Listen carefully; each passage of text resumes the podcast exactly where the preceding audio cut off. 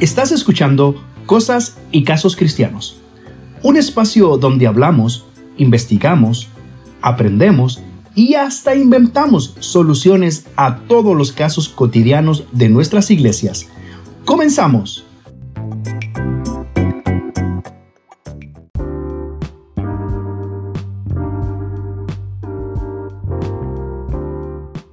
¿Por qué la gente se va de la iglesia? Antes de comenzar, quiero confesarte que la realización de este episodio fue muy fuerte para mí. El hecho de conocer las estadísticas y las razones por las cuales la gente se está retirando de nuestras iglesias cristianas. A decir verdad me sentí muy impactado y hasta cierto punto algo triste porque los números van en crecimiento cada año. Me tomé el tiempo de profundizar, de leer y conocer bien del tema. Y quiero adelantarte que lo más preocupante de toda esta información recabada es que la gran mayoría está decidiendo no cambiar de iglesia, sino retirarse totalmente de una iglesia sin ganas de volver. Es decir, quedaron hastiados, quedaron hasta aquí no más, no más iglesia, no más congregación, no más Dios. Y es que cuando lees algo así, te preguntas, ¿qué estaremos haciendo mal como iglesia? ¿Estará fallando alguien? ¿Estará fallando el sistema? ¿Estará fallando la cultura? ¿Estarán fallando nuestros líderes, nuestros pastores o nosotros como ovejas? ¿Qué estamos haciendo mal? Y es por esa razón que quiero exponerte cinco razones que son las que más se repiten del por qué las personas están decidiendo abandonar nuestras iglesias. Número uno, las heridas. Las personas experimentan algún tipo de daño físico o emocional hecho por personas dentro de la misma iglesia y como no lo pueden superar, terminan lesionadas y heridas del corazón. Esto representa el 46% de las personas que se van de la iglesia resentidos y muchos de ellos amargados. Y en ese orden precisamente lo mencioné porque esa es la ruta o el camino que toma una herida. Y es que una herida no tratada produce resentimiento y un resentimiento no tratado produce amargura. Y eso da como resultado personas que no quieren saber absolutamente nada de las iglesias. Escuchó bien lo que dije hace unos segundos. El 46% de la gente se retira eh, por daños físicos o emocionales recibidos en la misma iglesia. Así que a mejorar estas estadísticas. El punto número dos es el pecado pastoral o de liderazgo. La gente tiende a desanimarse y a decepcionarse cuando el pastor o los líderes más representativos de la congregación caen en pecado. Y es que para todo es un golpe duro para muchos de ellos no es fácil de asimilar y no se pueden perdonar que su pastor o los líderes que ellos confiaban, que ellos respetaban, que ellos amaban, hayan caído en pecado. El primero es adulterio, la segunda finanzas y la tercera soberbia. Pasemos rápido al punto número 3 y la gente dice que se retira de las iglesias porque suelen ser muy duras. Entre paréntesis, las dos variables más destacables en este punto son los chismes y la crítica.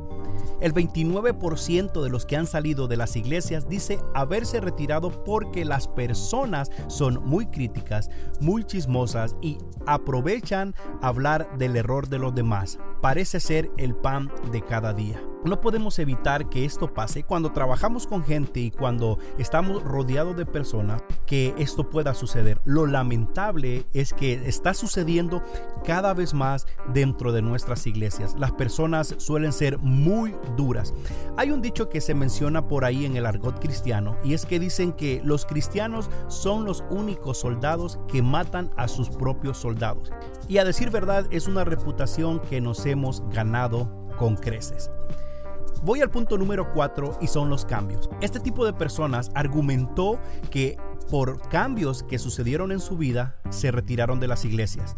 Y aquí sí quiero decir lo siguiente.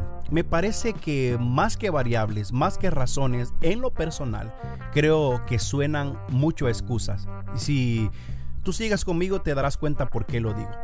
La primera de ellas y la que más eh, se mencionaba era el divorcio. Es decir, una separación matrimonial. Las personas eh, por vergüenza, por miedo, por el qué dirán, después de un divorcio deciden no seguir congregándose. La segunda es pérdida de trabajo. Sí, las personas que perdieron esa fuente de ingreso decidieron no regresar a las iglesias. Y la tercera es algo cómico porque es por haber encontrado un buen trabajo, ya no asisten a la iglesia y dije cómico porque da un poco de risa, ¿no? Porque la anterior es porque perdí el trabajo y la que sigue es porque encontré un buen trabajo. Es decir, como dije hace unos segundos, me parece más excusa que variable sustentable. La otra es cambio de domicilio. Por cualquier razón que sea, cambiaron de ciudad, cambiaron de estado. Es más, pudieron haber cambiado de país. Y la última, y esa pasa aquí dentro de Estados Unidos, es que los estudiantes pasan de high school a estudios universitarios. Y entonces eso ya no, le, ya no es prioridad el congregarse, sino que su prioridad viene a ser sus nuevos estudios universitarios. El número 5 y el último es perdieron el interés. Este grupo de personas argumentó que perdieron el interés, el deseo y el ánimo de seguir congregándose en una iglesia y los factores que ellos más mencionaron fueron los siguientes. La predicación.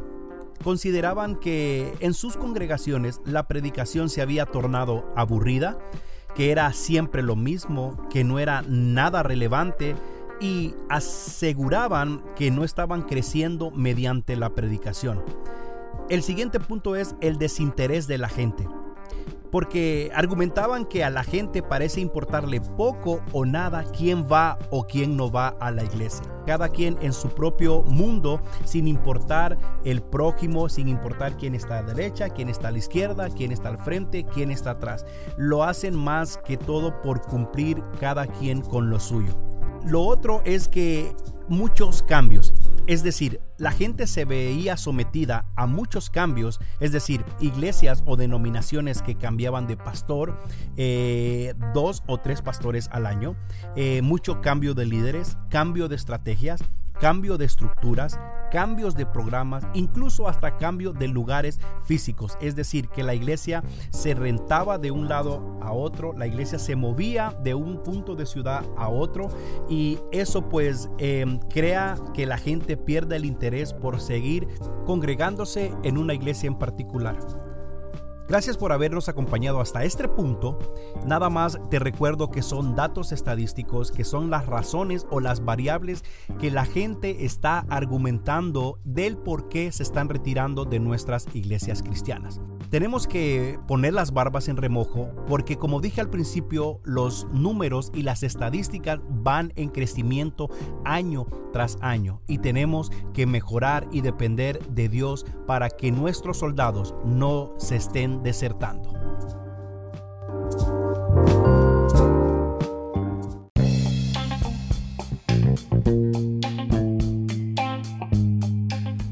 Gracias por habernos acompañado en un episodio más de Cosas y Casos Cristianos.